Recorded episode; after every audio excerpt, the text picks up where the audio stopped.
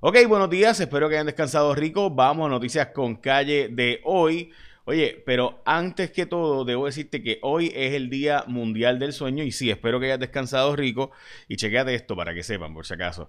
Eh, yo sé que hoy era el día para quedarte un poquito más durmiendo y en efecto me quedé media hora más durmiendo porque hoy es el World Sleep Day, un día en el que hay que prestarle atención al sueño y precisamente Advil PM sabe que descansar es importante para la salud y por eso te ayuda a dormir más rápido y por más tiempo. Así que el día te da duro, a veces demasiado duro y terminas desvelado por dolores fuertes, pues mira, cuenta con Advil PM y pon el dolor fuerte a dormir. Advil PM. Así que ya sabes, espero que hayas descansado rico oficialmente con Advil PM. Bueno, vamos a las noticias con calle. Como les mencioné, hoy es el Día Mundial del Sueño y en efecto así es. Eso no es, no es, por, no es por decirles auspicio ni nada por el estilo. Así que espero que hayan descansado rico. Vamos de nuevo. Hoy es el Día eh, Internacional de los Momentos Awkward. También es el Día del Biodiesel. Momentos awkward, como cuando vas a pagar y te da decline la tarjeta, por ejemplo.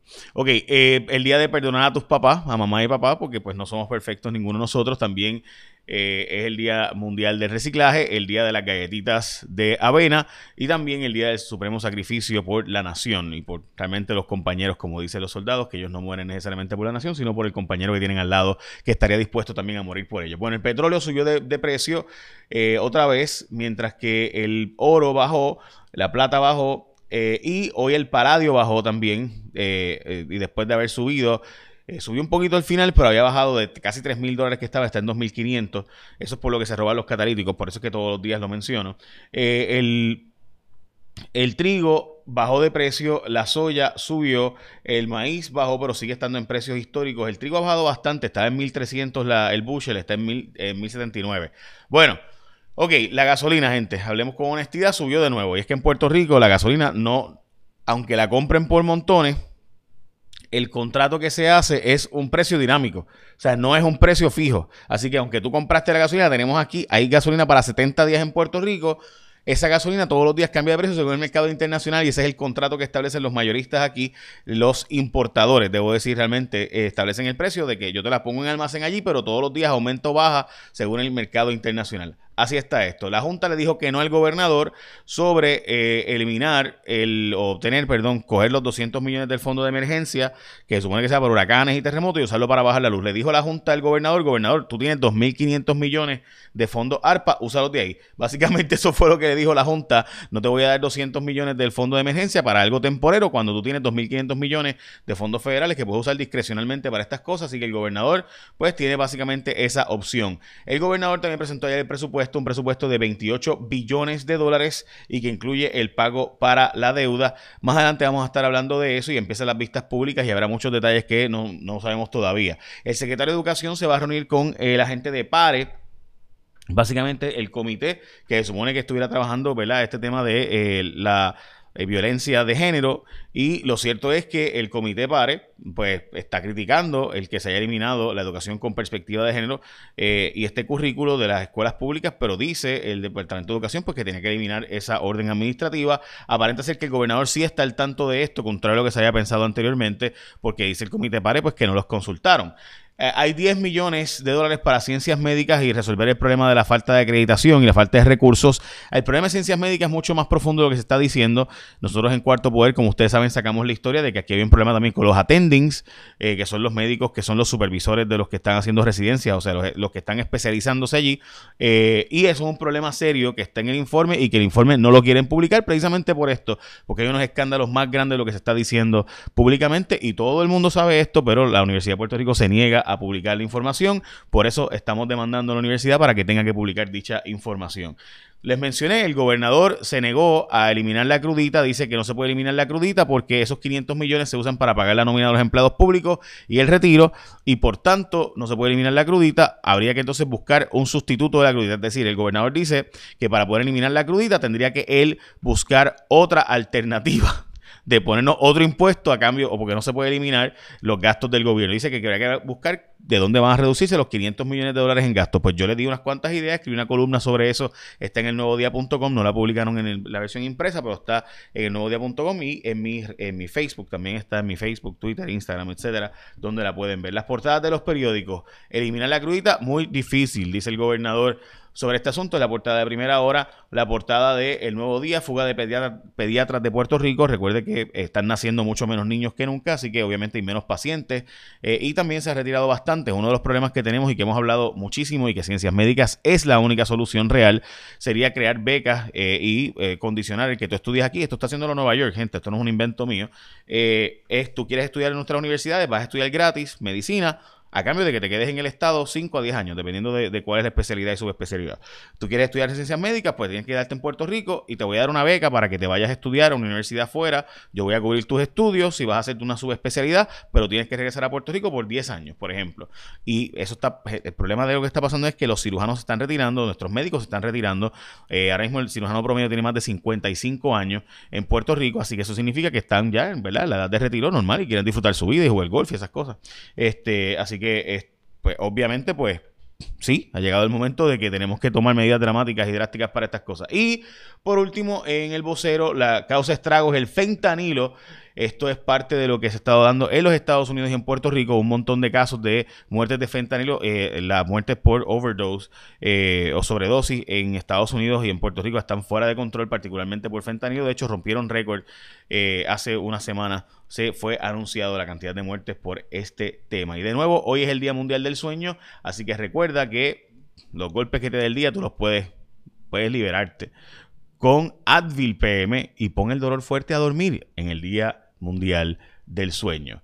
Bueno, tengo conmigo hoy un anuncio especial y es que hoy eh, se une oficialmente a nuestro equipo de trabajo, además de estar como parte de nuestro equipo en televisión, que cuando le da la gana sales, mentira, no es cuando le da la gana. Después hablamos de eso, pero este...